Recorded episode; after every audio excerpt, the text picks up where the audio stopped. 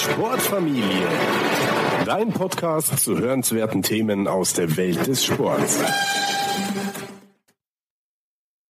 Über Fidgeting und die Vorteile, ein Zappelphilipp zu sein.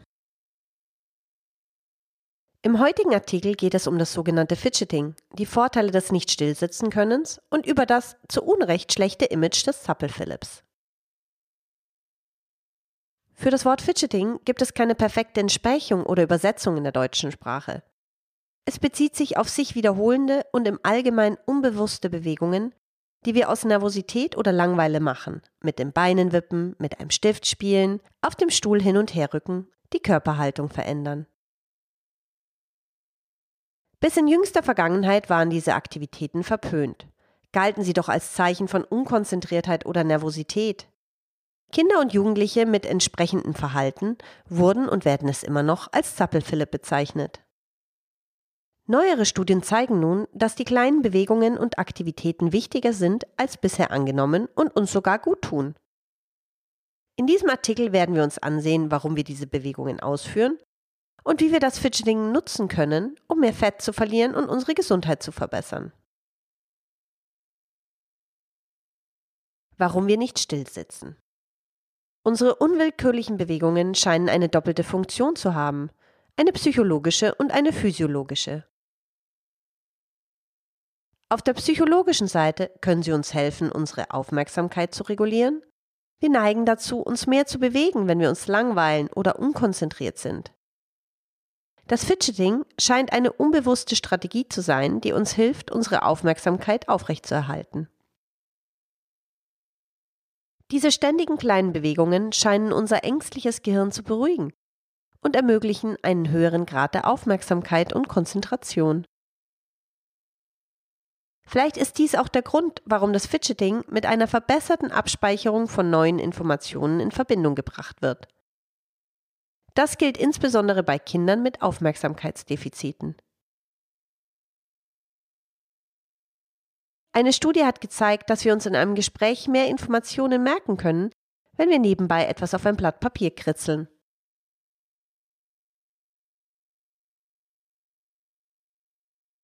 Fidgeting und Gewichtsverlust. Was die physiologischen Erklärungen betrifft, so könnte Fidgeting eine wichtige Rolle im Zusammenhang mit dem berühmten Adipostat spielen, dessen Aufgabe es ist, unser Gewicht auf einem angemessenen Niveau zu halten. Wenn wir unsere Kalorienzufuhr reduzieren, veranlasst uns dieser Adipostat auch unseren Energieverbrauch zu senken. War dies in früheren Zeiten, als die Nahrung knapp war, eine perfekte Überlebensstrategie, ist es in der modernen Welt ein großes Hindernis für die Gewichtsabnahme. Glücklicherweise wirkt der Adipostat auch in die entgegengesetzte Richtung, wenn auch weniger stark. Wenn wir mehr essen, versucht unser Körper anschließend mehr Energie zu verbrauchen, um eine übermäßige Fettansammlung zu vermeiden. Und eine der Strategien, die er zur Steigerung des Energieverbrauchs einsetzt, ist die körperliche Unruhe oder das Fidgeting.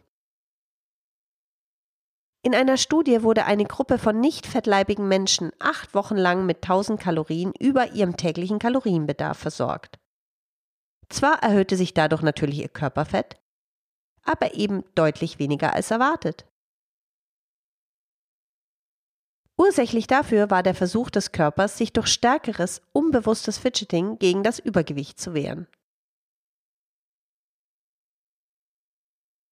Fidgeting und Energieverbrauch. Vielleicht überrascht es dich, dass Bewegungen mit so geringer Intensität eine echte Wirkung haben können, aber die Beweise sind eindeutig. Die Erklärung dafür ist, dass das Fidgeting einen bedeutenden Beitrag zum NEAT, Non-Exercise Activity Thermogenesis leisten kann, also zu jenem täglichen Grundumsatz, der einen höheren Kalorienverbrauch verursacht als das Training selbst. Es ist daher sinnvoll, durch verschiedene Maßnahmen dein Need zu steigern. Fidgeting im Sitzen oder Stehen erhöht den Energieverbrauch um 29 bzw. 38 Prozent. Multipliziert man diesen Effekt mit mehreren Stunden am Tag, ist das Ergebnis alles andere als unerheblich. In einer Studie verbrauchten einige Personen durch diese spontanen Bewegungen bis zu 800 Kalorien pro Tag, weit mehr als die meisten Menschen bei ihren intensivsten Trainingseinheiten verbrauchen. Fidgeting und Gesundheit. Eine Vielzahl von Studien bringt längeres Sitzen mit einem erhöhten Risiko für bis zu 34 Erkrankungen in Verbindung, darunter Herz-Kreislauf-Erkrankungen, Stoffwechselprobleme, Thrombose oder neurodegenerative Erkrankungen. Stundenlanges Sitzen führt beispielsweise zu endothelialer Dysfunktion und verstärkten Entzündungen im Körper. Es ist daher nicht überraschend, dass längeres Sitzen mit einer höheren Gesamtsterblichkeit verbunden ist.